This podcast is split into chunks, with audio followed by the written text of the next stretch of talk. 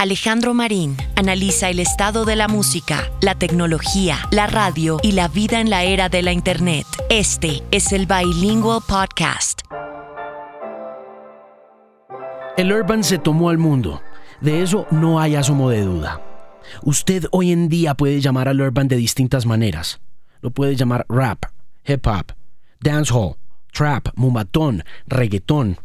Pero a donde vaya, a cualquier esquina de Medellín, en cualquier discoteca de Bogotá, en una emisora en Los Ángeles o en una cigarrería en Estocolmo, usted se lo va a encontrar. Yo solo sé, yo solo sé, yo solo sé que olvidarte no puedo. Y no como se lo encontraba uno hace 20 años, agazapado a la sombra del barrio, como un hijo bastardo del pop, despreciado por su humilde origen. De hecho, hoy en día, incluso, a pesar de su avasalladora influencia sobre la sociedad, hay rockeros que aún se comportan como si el rock y el urban no vinieran de la misma familia. Pero independientemente de ese debate, un hecho es contundente. El urban se tomó al mundo.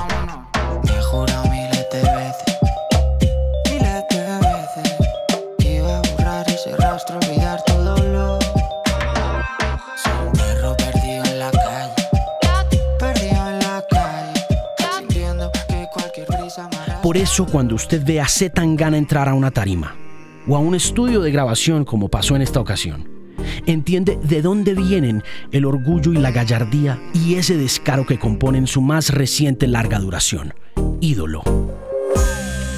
Hoy he tachado lo que tú en un mes. Mira mi nombre y piensa en Inditex. La multi detrás de mi bolsa. Yo.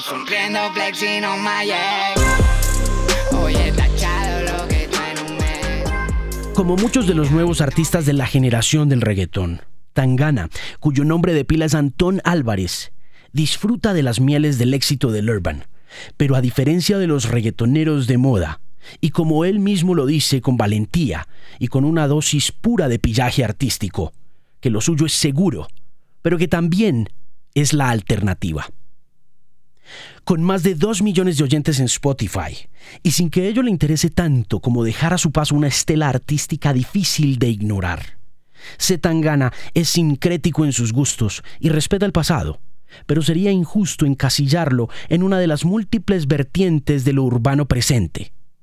Oscuro, a veces obsceno, pero en general honesto e intimista.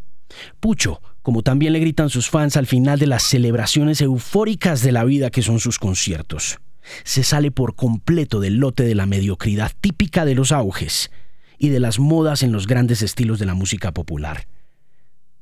Y al hablar con él uno se da cuenta de que Tangana está en su mejor momento creativo, y como él mismo alardea, casi en la cima del mundo salvaje de la música de la ciudad. No hay asomo de duda. Usted puede amarlo. Usted puede odiarlo y vituperarlo. Puede envidiarlo. Pero una cosa es imposible. Ignorarlo. Porque algo es cierto, y es que uno nunca ignora a un ídolo. Este es el episodio número 88 del Bilingual Podcast con mi invitado especial, Zetangana. No tengo tiempo para cramear. Enseñando todo el juego cómo negociar. Todo lo que predije se ha hecho realidad. Lo puedes escuchar por toda la ciudad. No tengo tiempo para cramear. Bienvenido a Bogotá. ¿Qué tal? ¿Cómo estamos? ¿Esta es la segunda vez? Esta es la segunda vez que piso Bogotá, sí. La primera fue en un show en Bugaloop. Eso es. Un pequeñito show con Jesse Baez. Eh, un show de... ¿cuán- ¿Cuánto duró ese show? ¿Te acordás? No me acuerdo. Me acuerdo que rompimos la tarima. Era un sitio muy pequeñito y, y se subió la gente del público y se, se rompió la tarima. Fue sin querer, lo siento al dueño. Siempre te subes tarde o depende de dónde te pongan en el, en el line-up o qué. Eh, sí, bueno, depende. He tocado de mil formas, la verdad. En mil sitios distintos y, y de mil formas. ¿Cómo te fue en Sonar? Bien, bastante bien. Sí. No es, Eh, no es usual. No. Bueno, en España ya somos usuales en, en este tipo de festivales, pero creo que en general la música urbana no es usual en, en un sonar. Es, sonar es de vanguardia y por eso pues obviamente estás ahí. Pero recuerdo mucho un sonar en el que buquearon a Skrillex hace como Sí. seis años. Ajá. Y hubo controversia, y hubo polémica y todo, ¿no? Hubo polémica por el lado tuyo es cuando te ponen ahí, pues porque vienes del urbano y todo, independientemente de que seas alternativo. Pues eh, supongo que había curiosidad. Yo sí que creo que había curiosidad, como de por qué le ponen si es un artista urbano. Pero yo creo que mi propuesta tiene sentido en un festival como el Sonar, ¿no? O como el Primavera. De hecho, vamos a ir al Primavera Sound ahora en, Barcelona. Em, yo creo que en general la música urbana eh, te permite hacer desde la música más comercial y más desde DJ Khaled hasta Kanye West, ¿no? Tú tienes ahí un abanico gigante de posibilidades. Puedes hacer vanguardia máxima, puedes hacer eh, la música más comercial y más eh, eh, radiofórmula que existe. Cuando llegas a, a Sonar, ¿en dónde te ponen? ¿En qué horario te ponen? Pues no me acuerdo, la verdad. En el... Tocamos de noche, ¿no? Sí, Creo que era como las 8 o las 9. 8 o 9 de la noche. Ajá, eso es. Es arrancando fiesta, porque aquí en Bugalup eran las 12 y 30 de la noche, 1 de la mañana. Es mejor cuanto más tarde, la verdad. La gente está más receptiva cuando se ha tomado ya una copa, ha intentado ligar un poco, se ha echado dos bailes. Ese es el momento de salir al escenario. Ese es el momento. Y esa noche fue fabulosa. Sí, la verdad que me lo pasé muy bien. Además con Jesse, que, que es un- una persona a la que admiro mucho, me cae muy bien Jesse. ¿Dónde comenzaste y cómo comenzaste? Yo llevo haciendo música toda la vida. Lo que pasa es que hay un momento de inflexión en, en la mixtape de 10-15, que es una mixtape en la que yo eh, reutilicé ritmos de Drake para hacer como reivindicar mi personaje. Y mm, ¿Por qué, lleva- por qué echaste por ese lado? ¿Por qué querías reivindicar el personaje? Porque yo cuando Drake sacó If You Are Reading This, yo me di cuenta de que había la posibilidad de eh, establecer un punto intermedio entre de donde yo venía, que era el más puro rap, hacia un mundo más general. Lo vi eh, porque él hizo la- lo contrario, él venía de la tele, era él, no sé, era un cantante de R&B que le gustaba a las madres, tal, y de repente sacó un álbum que le gustaba a la gente que le gustaba el rap y a la gente dura, y de repente empezó a sonar con los productores de Atlanta y tal. Entonces, yo venía del rap, de hacer puro rap, y me di cuenta de que se podría tener un pie en, en cada sitio, ¿no? Aparte yo estaba viendo que en general lo latino se estaba convirtiendo en algo trendy en todo el mundo, entonces de repente era como que veía que lo que a mí me gustaría hacer podría ser algo de lo, de lo que vivir y de lo que vivir bien. Hmm. Y antes de eso, dices que arrancaste, arrancaste temprano, arrancaste joven. Sí, con, con, yo creo que con 13 o 14 años ya estaba intentando hacer cosas. ¿Qué te inspiraba en esa época, en esa escena del rap iberoamericano? Pues eh, mi disco de cabecera en ese momento creo que fue Moment of Truth de, de Gangstar. Que para mí era como el- la sublimación del, del sample, ¿no? De, era todo muestras increíbles todo el rato, súper bien tratadas, el momento álgido de, de Premiere. Pero luego pues he escuchado un montón de, de música de esa época, un montón de Queens, eh, Nueva York muchísimo. Luego me fui a, a la- también a la costa oeste eh, y acabé en, en UGK, en el, en el sur, que era, fue lo que más me, digamos, con lo que yo encontré la musicalidad y lo que me permitió abrirme también con Outcast y André 3000, es- esa movida de que, que era como, como ya muy musical, mucho más que, que, de donde yo venía, que era como de rapear. Hmm. El espíritu gangsteril al que te acercas sucede por el entorno callejero también, porque, porque venís de la calle o simplemente es un tema de gustos de amigos. Bueno, yo nunca he reivindicado ser un, gángster ni, ni ser especialmente... mm, bueno, nada que no sea un- una persona que viene de... eh, mi familia viene de clase muy baja, eh, pero mm, yo he visto como el, el ascenso de la clase media, ¿sabes? Mi padre empezó con muy poquito y trabajó mucho y tuvo una empresa y la empresa creció y todo eso, ¿no? Entonces yo he vivido como esa eso en mi familia. Entonces yo no reivindico, nunca he reivindicado el gángster ni el, ni el pobre que se la busca y el delincuente. Sí el pillo, ¿sabes? Y sí la persona que tiene ambición. Pero, pero bueno, yo he visto de todo. Así de los rappers gángsters de mi, digamos, de mi, de mi país, eh, los que van de G's y eso, y de los que son ahora esos, la mayoría paraban conmigo cuando éramos pequeños o han ido a mi instituto, eran de mi barrio o lo que sea, ¿sabes? Hmm. Pero no es mi, mi movida no es representar el, el- lo gángster, ¿sabes? ¿Qué, qué hacía el papá? Mi, mi viejo, Hmm. pues estudió periodismo y montó su empresa de comunicación. Ok. ¿Dónde vivían? Pues mi padre es de Galicia, viene de, viene de, su familia es originaria de Ourense, pero luego él vivió en Vigo, luego estudió en Pamplona y, y acabó en Madrid, que fue donde empezó a trabajar. Y mi madre tiene una historia, nació en Sidi Ifni, en una colonia de África, eh, vivió en Andalucía, en Coruña y, y igual acabó en Madrid. ¿De dónde es? ¿De, de qué parte es la mamá? Mi madre, Hmm. o sea, mi madre nació en Sidi Ifni, que es una colonia en África, en Marruecos. Ok. Pero ella es, es de. Su, su padre y su madre son andaluces. Hmm. Y, o sea, mis abuelos eran andaluces. Y ella ha vivido por toda España. Yo diría que es de Madrid porque es donde ha pasado más tiempo. Eh, ¿Cómo sientes ese ambiente global del tema, no sé, eh, como hijo de inmigrantes y todo ese rollo y viendo lo que, es- lo que pasa ahora en España y lo que pasa con Barcelona y todo? ¿Cómo, cómo ves eso vos como artista? Mm, Es muy complicado. O sea, España tiene un trauma. eh, que es el trauma de la guerra civil. Y eso todavía no. no es- o sea, la gente no ha sido capaz de, de superarlo, ¿no? Sigue existiendo en la política, sigue existiendo una dualidad única, no hay posibilidad de nada más. Y incluso los partidos jóvenes siguen representando esa dualidad, ¿no? Y, y básicamente son eh, pues el, el bando nacional y, y los republicanos, ¿no? La, lo que, la izquierda y la derecha y la, y la guerra y los muertos.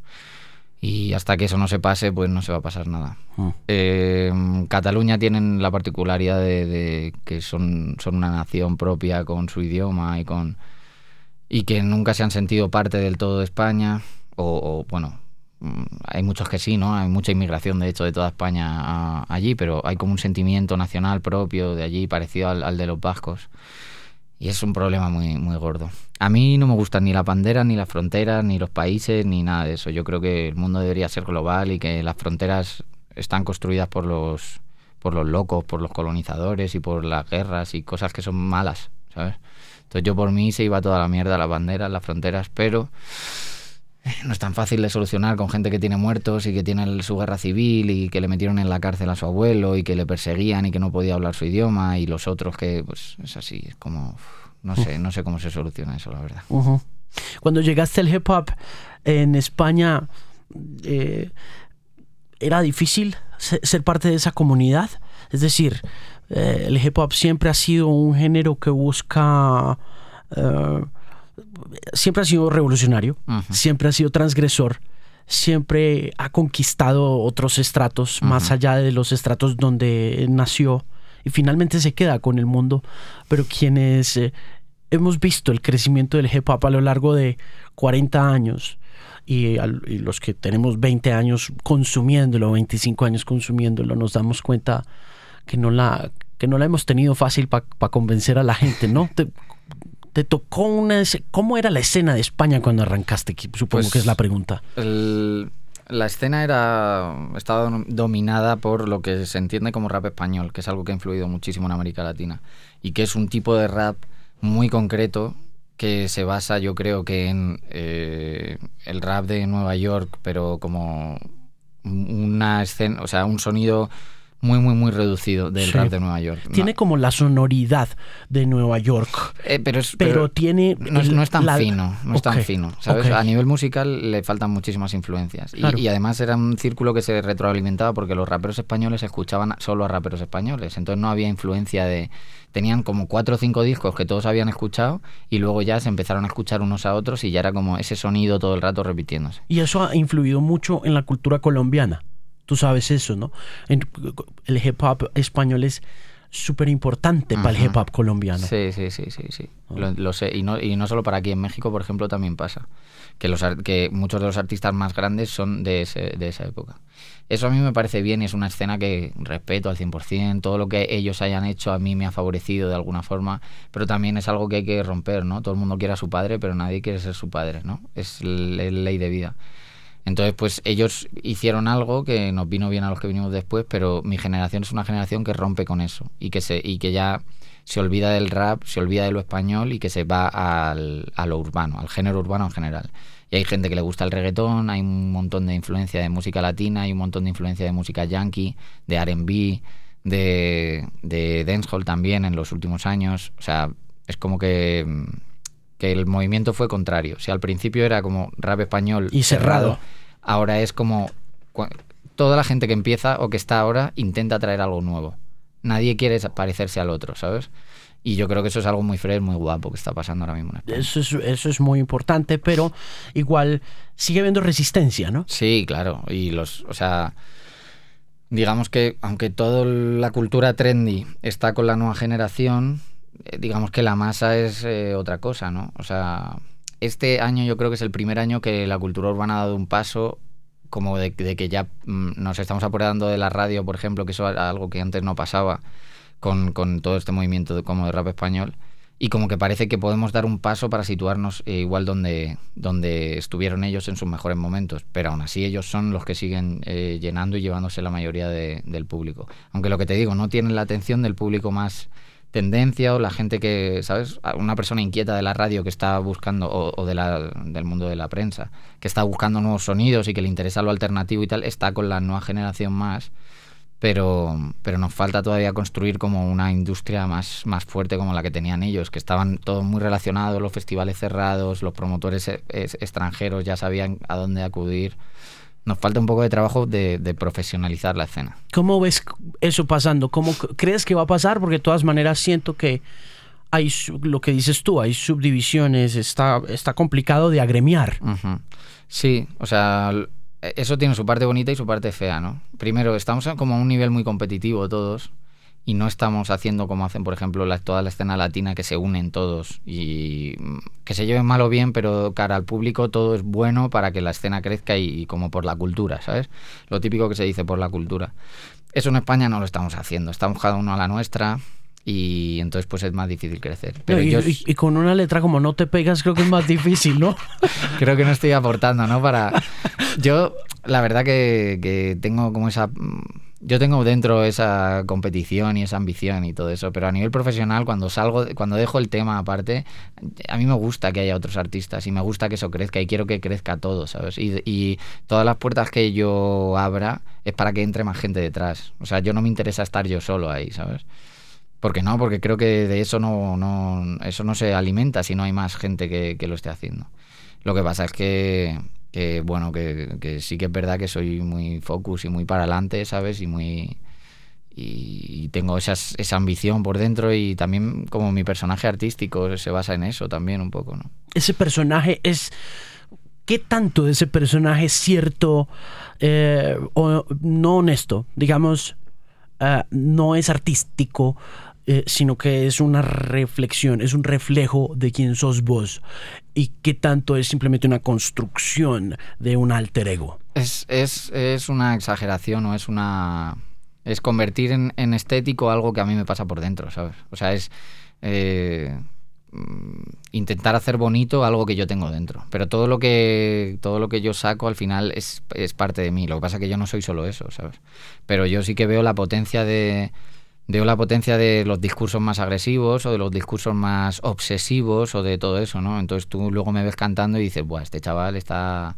No, lo que pasa es que me parece que eso es lo más estético, ¿sabes? Es lo que me parece que tiene más poder.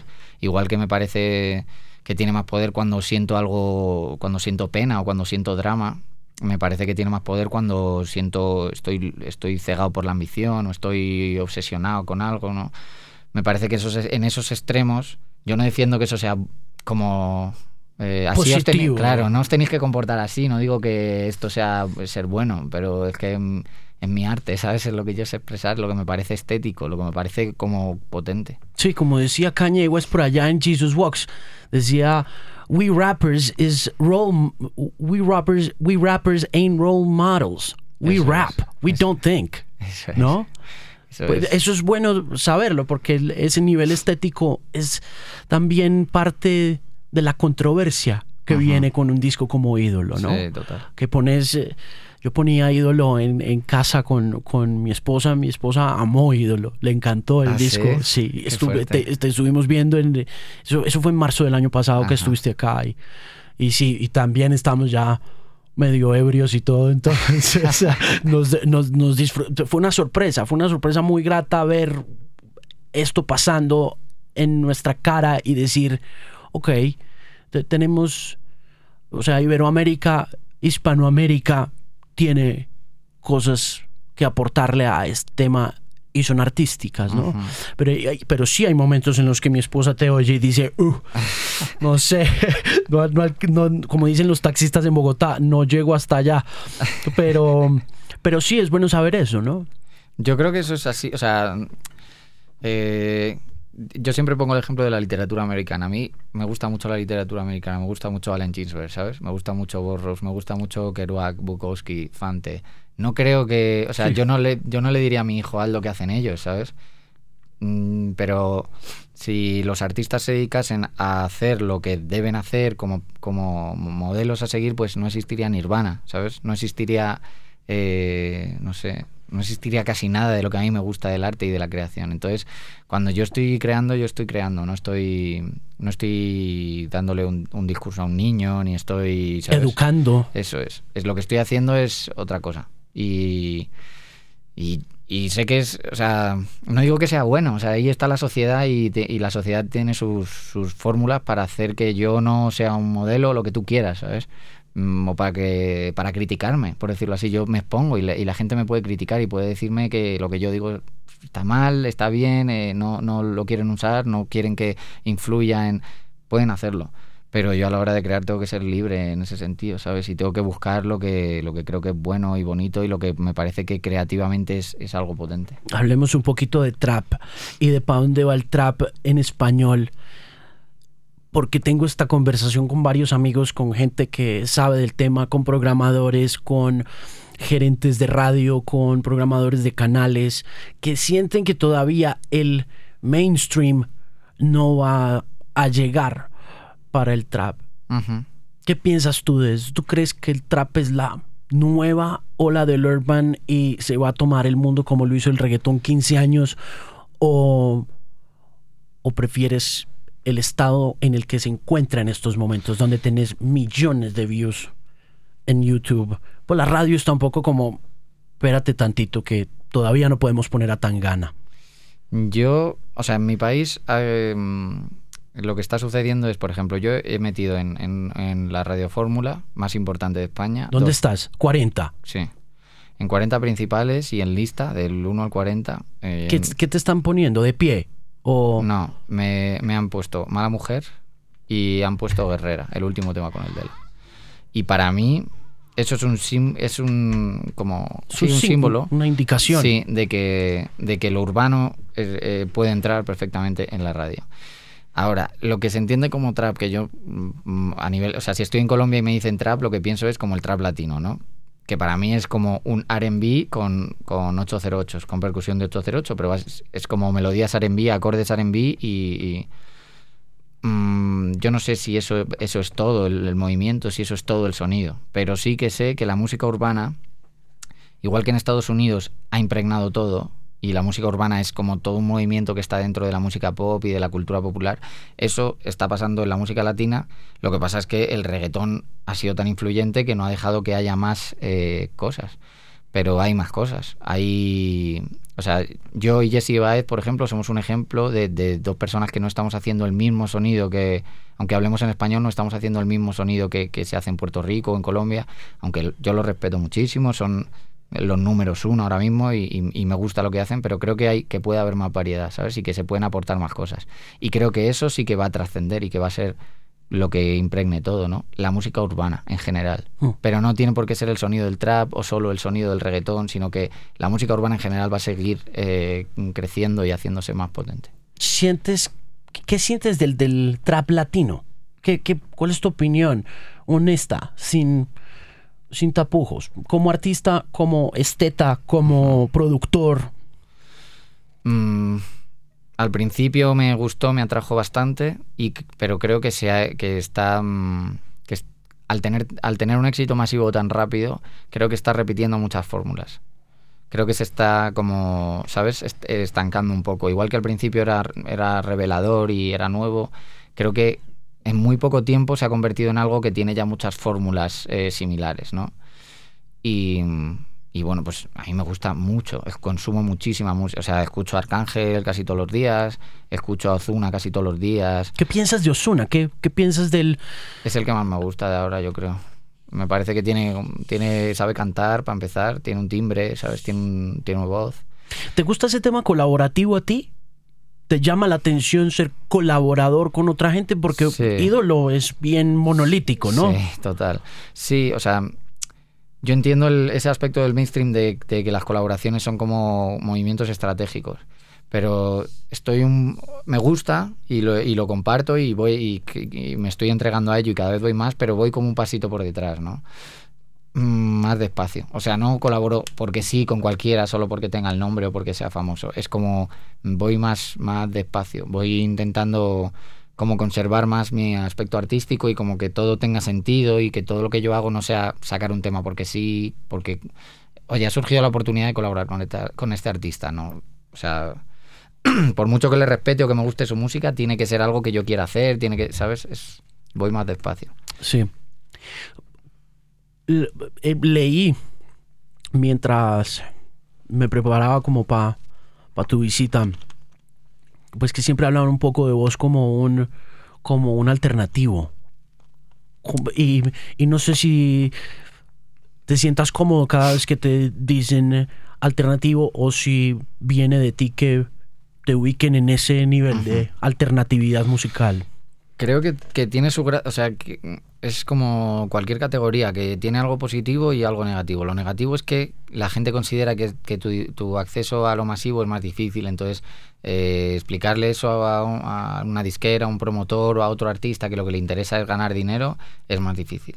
Pero a la vez tiene algo positivo que es que creativamente eh, la gente, a la gente le atrae que seas más arriesgado, que no vayas a por la fórmula y eso eh, te posiciona y te da, te da cosas, ¿no? Eso, eso está bien. A mí me gustaría que, lo que yo hago tenga un sentido para mí como artista antes que, tenga éxito comercial. Entonces, y eso es bien difícil de hacer, ¿no? Es, muy difícil eh, conseguir el acceso a lo comercial haciendo cosas que te representen del todo, ¿no? Sí, por ejemplo, cuando arranca ídolo, cuando haces Inditex, uno tiene esa dualidad.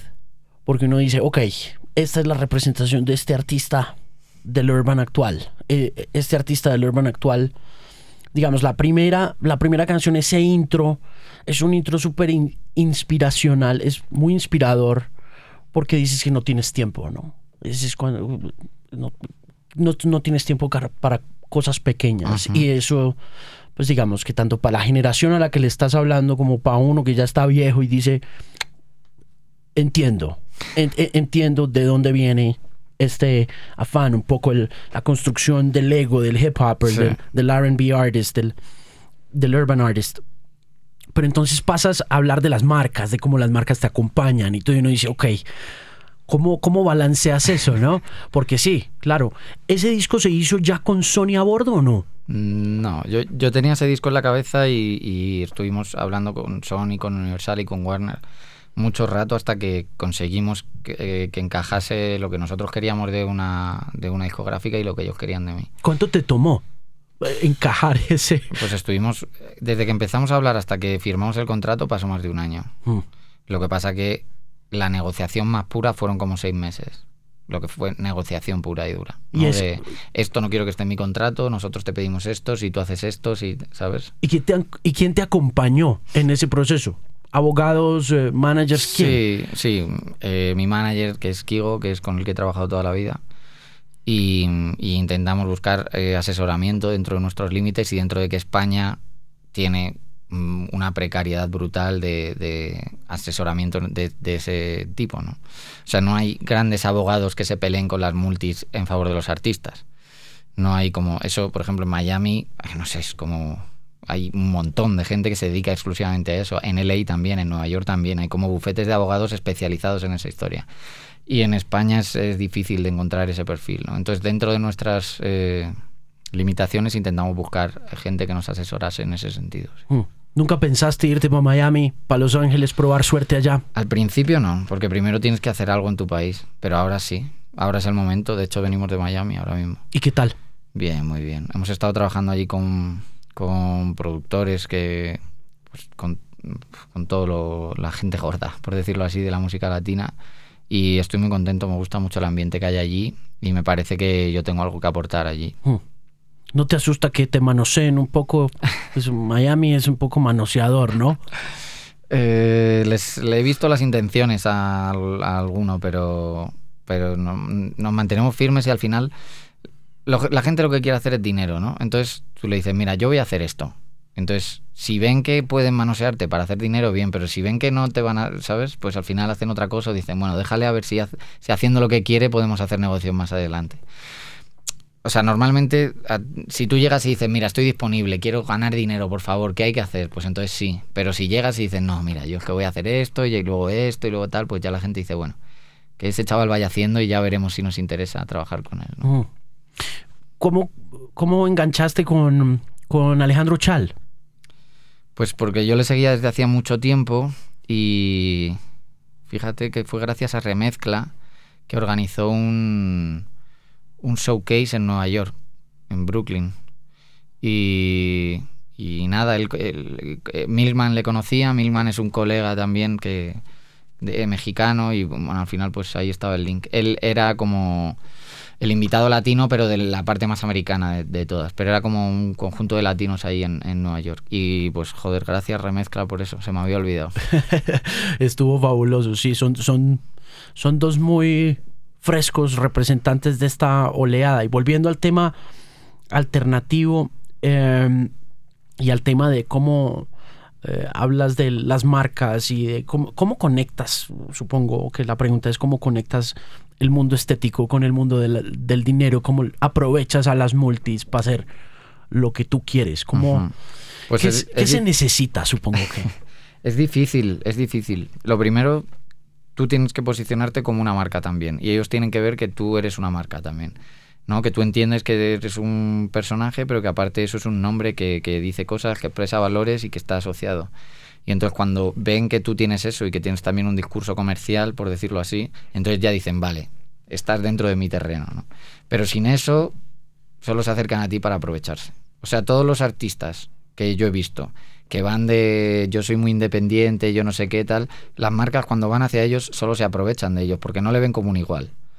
no le ven como alguien que sabe que es una marca y que sabe que está en un medio comercial y que no, le ven como, bueno, este es un artista, ¿sabes? Que es como decir un bohemio. Entonces, para mí me parece que lo más importante ha sido posicionarme ahí. Ahí es cuando mm, he, he- he visto que aparecía el respeto por parte de las marcas. De hecho, ahora mismo acabamos, estábamos en negociaciones con una marca precisamente para, para una, una acción muy concreta y nos hemos puesto un poco en, en- un poco firmes y me acaba de decir viniendo para acá Kigo que, que habían aceptado al final, ¿no? Entonces es como todo el rato es una lucha de quién eres tú, quiénes son ellos y, y es una- un conflicto de intereses, ¿no? Una lucha de poder como todas las negociaciones. Claro. Pero mm, creo que hay que ser, o sea, creo que hay que saber aprovechar y coger los recursos de donde están. Y los recursos ahora mismo, mucho más que, que la industria o que los medios de comunicación, que antes sí que lo podían tener, está en las marcas y en la comunicación. Ahí es donde mm, más eh, pasta para producción hay. ¿Sientes que la música es importante hoy en día como lo fue hace 20 años o ha perdido poder? Creo que ha perdido poder. Creo que. mm, Creo que está vinculada a, a muchas más cosas, ¿no? Está como más metida dentro de la gente. mm, La gente tiene un acceso mayor y todo eso. Pero creo que no, no, no tiene tanto. no tiene tanto poder por, por sí sola. Es más algo que pasa. ¿Te molesta lo que dice la gente del Urban? Con respecto a Sí, bueno. la calidad de música de épocas anteriores. Sí, sí, hay veces que sí. Hay veces que me da igual porque yo escucho todo tipo de música. Pero, pero sí que hay veces que, que sí. Porque yo sí que siento que, que lo que yo hago es, es una música de calidad. Aunque no es una música culta, pero mm, culto no es igual a, a calidad, ¿sabes? Más difícil no es mejor.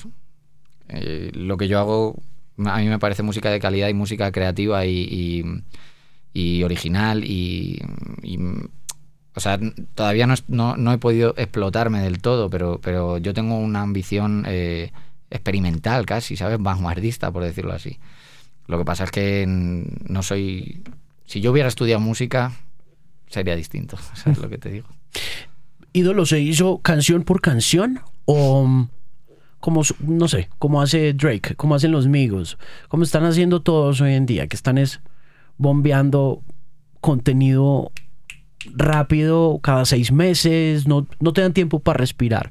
Te tomaste el tiempo y lo hiciste old school o dijiste, o, o estás como conectado con esa vanguardia de producir contenido. Estoy, est- o sea, Ídolo se hizo trabajando con Alice y, y al principio mi idea era como hacer un disco mucho más accesible, que, mm, que fuese como eh, type beats, por decirlo así, de como un dancehall, un R&B eh, estilo latino, un R&B puro americano, así estilo antiguo, un, eh, un rollo sonido de Canadá, un rap más clásico, como buscar todo lo que a mí me parecía que era como la música popular que, que estaba dentro de la música urbana y que podía como que enseñarle a la gente y decirle, mirar qué amalgama hay, aquí hay mucho de dónde coger y todo esto es música urbana y es, es música popular para todo el mundo que, que es accesible. Pero entre medias de todo eso empezó mi personaje a hacerse grande, empezó todo no sé qué y al final me centré en las letras porque me di cuenta que estaba escribiendo mucho sobre esta idea de ídolo y al final todo se fue por ahí. Se fue por hacer un disco conceptual centrado en eso. ¿Quién hizo la portada? Pues eh, la portada la hizo eh, un artista que se llama Pello, que es un escultor de, de Madrid. ¿Qué tiene el perro en la cabeza? Pues ese es su particular, eh, como su estética particular. Trabaja con, es, yo diría que es escultor, pero bueno, él es artista en general, ¿no? Pero su, su faceta como escultor tiene una característica estética que es que utiliza esas, como esas texturas raras, medio blandas, medio eh, informes. Y, y cuando yo le expliqué la idea del ídolo, que era pues eso, como, como el ídolo religioso que se venera pero no debe venerarse, que tiene algo oscuro y falso y no sé qué, él vio claro un poco mm, lo que yo quería hacer y decidió como poner la figura de un gato, que es el gato madrileño, ¿no? Porque a los Ah, es un madrileños- gato, yo pensé que era un perro. perdón, sí. perdón. No, no, hay, hay gente que cada uno ve una cosa, ¿no? No pasa nada. Es, es arte moderno, puedes decir lo que quieras. Eh, y, y cogió esa figura y, y le quitó la, hizo que la cabeza no fuera tan reconocible, la cara, ¿sabes? El rostro que no fuera tan reconocible. Y esa es la idea del- de, de la escultura. Sí. Él, él es un, yo creo que es un artista que es un artista del mundo del arte contemporáneo, no es eh, popular, no es para todo el mundo, no es súper accesible, pero yo creo que está haciendo cosas y va a hacer cosas en España, desde luego. Cuando se habla de arte alternativo o de urban alternativo, el idioma tiene algo que ver, lo que dices en las canciones tiene algo que ver con inmediatamente distanciarte de la, de la masa, porque tus canciones dicen, en muchas ocasiones, a veces siento que dicen mucho más que lo que dicen otros, que son mucho más grandes, ¿no? Sí, bueno, o sea, tú con las letras puedes hacer. A mí no me parece que con las letras. eh, O sea, no, yo soy alternativo, entonces las letras tienen que ser alternativas. Yo creo que se puede hacer poesía preciosa con cosas muy simples y que eso sea alternativo. Eh, también se puede trabajar solo sobre la música y utilizar las palabras para la música. O sea, hay mil formas de, hacerlo. Pero yo sí que tengo un- una inquietud por escribir y por escribir cosas que no han escrito otros y por darle mi giro. Igual que tengo inquietud por, por escribir canciones redondas, que a veces las letras son mucho más sencillas y es mucho más difícil ¿no? de acceder a ello.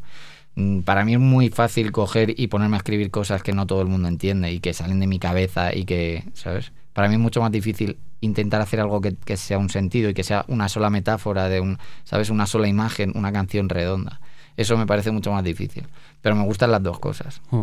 me gusta darle cosas difíciles a la gente y me gusta darle cosas y intentar darle cosas redondas y que, y que se vean perfectas y enteras. Ahora que estuviste en Miami, ¿te ves rompiendo el mercado gringo o no? ¿O, o crees que estás bien donde estás?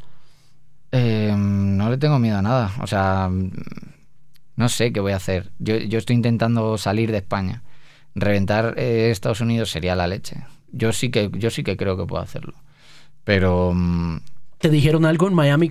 Para llegar acá tienes que hacer esto, esto, esto. Más o menos sí, o sea, yo la impresión que me llevé de Miami es que en general todos los artistas sienten como cierta... Les hace, les, les hace gracia y les hace ilusión que hay artistas como yo que, que están ahí como con un pasito en el mainstream, pero que todavía hacen cosas distintas.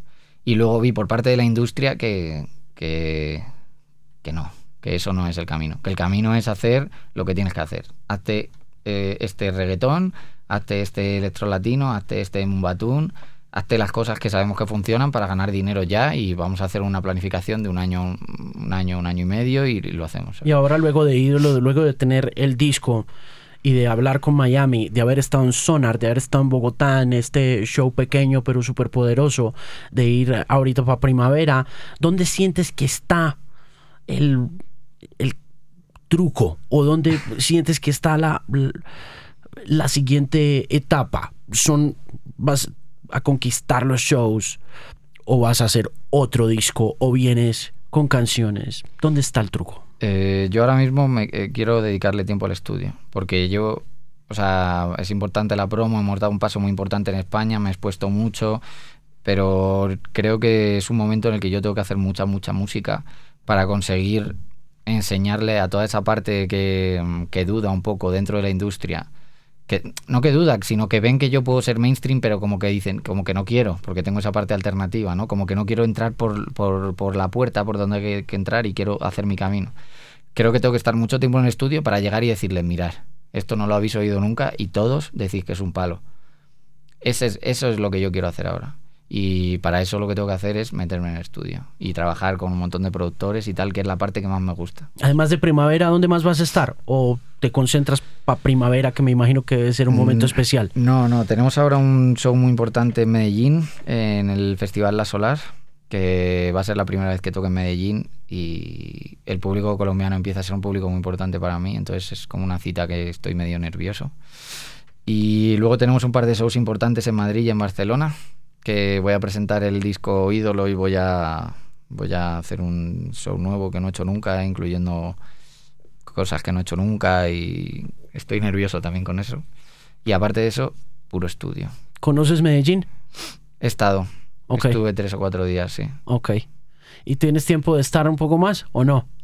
Voy a estar, pero voy a estar trabajando casi todo el tiempo. ¿Vas a verte con gente allá? ¿O- Sí, sí, me, me voy a ver. Espero verme con Bull. Estaba hablando ayer con él. Eh, también con Kevin y con Chan, con, con la gente de Root Boys.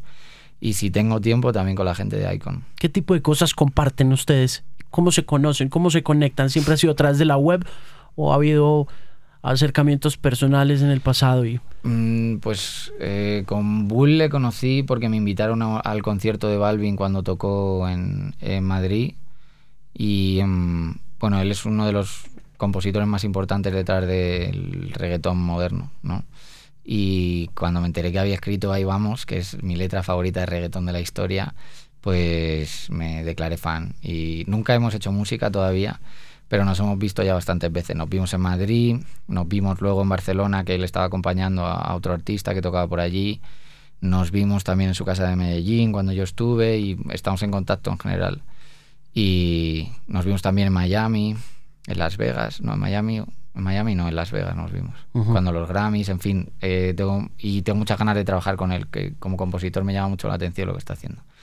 Y con Root Boys eh, fue puramente por la música, porque yo quería trabajar con productores y me dijeron que pues dentro de las posibilidades que yo daba de los productores latinos me ofrecieron Root Boys y Icon y, y fui a por ellos.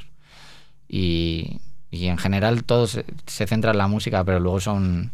Es esa vibra de Medellín, que es gente súper humilde, que está conquistando todo el mundo, pero son como, son como gente súper humilde, que, que gente normal, completamente normal, con mucho respeto hacia la música, como da gusto, la verdad. ¿Cuándo tocas en la solar? ¿A qué hora? ¿O qué día? ¿Qué día es la solar? No lo sé, la verdad. ¿Cuándo tocamos? 9 y 10, o sea, este fin de semana. Nosotros tocamos el sábado y tocamos a las 8, a las 9 o algo así. 9 y 10. Justo antes de Farruko. Buenísimo. Mucha suerte. Muchas gracias por esta entrevista maravillosa. Felicitaciones por Ídolo. Es uno de los discos de 2017. Será un disco para recordar y para disfrutar en 2018 éxitos en primavera. La vas a seguir rompiendo, Pucho. Muchas gracias por venir. Muchas gracias, un abrazo. Gracias a Z Tangana por compartir su vida y sus historias en esta conversación interesante. Este es el Bilingual Podcast y usted puede escucharlo gratis en Spotify, descargarlo en iTunes y si puede calificarlo. O puede escribirme a mi correo electrónico alejandromarin@themusicpain.com. Gracias de nuevo por escuchar. Y para saber, oír y entender la música, la tecnología y la radio en la era de la Internet, no olvide siempre visitar themusicpain.com, una voz confiable en la música.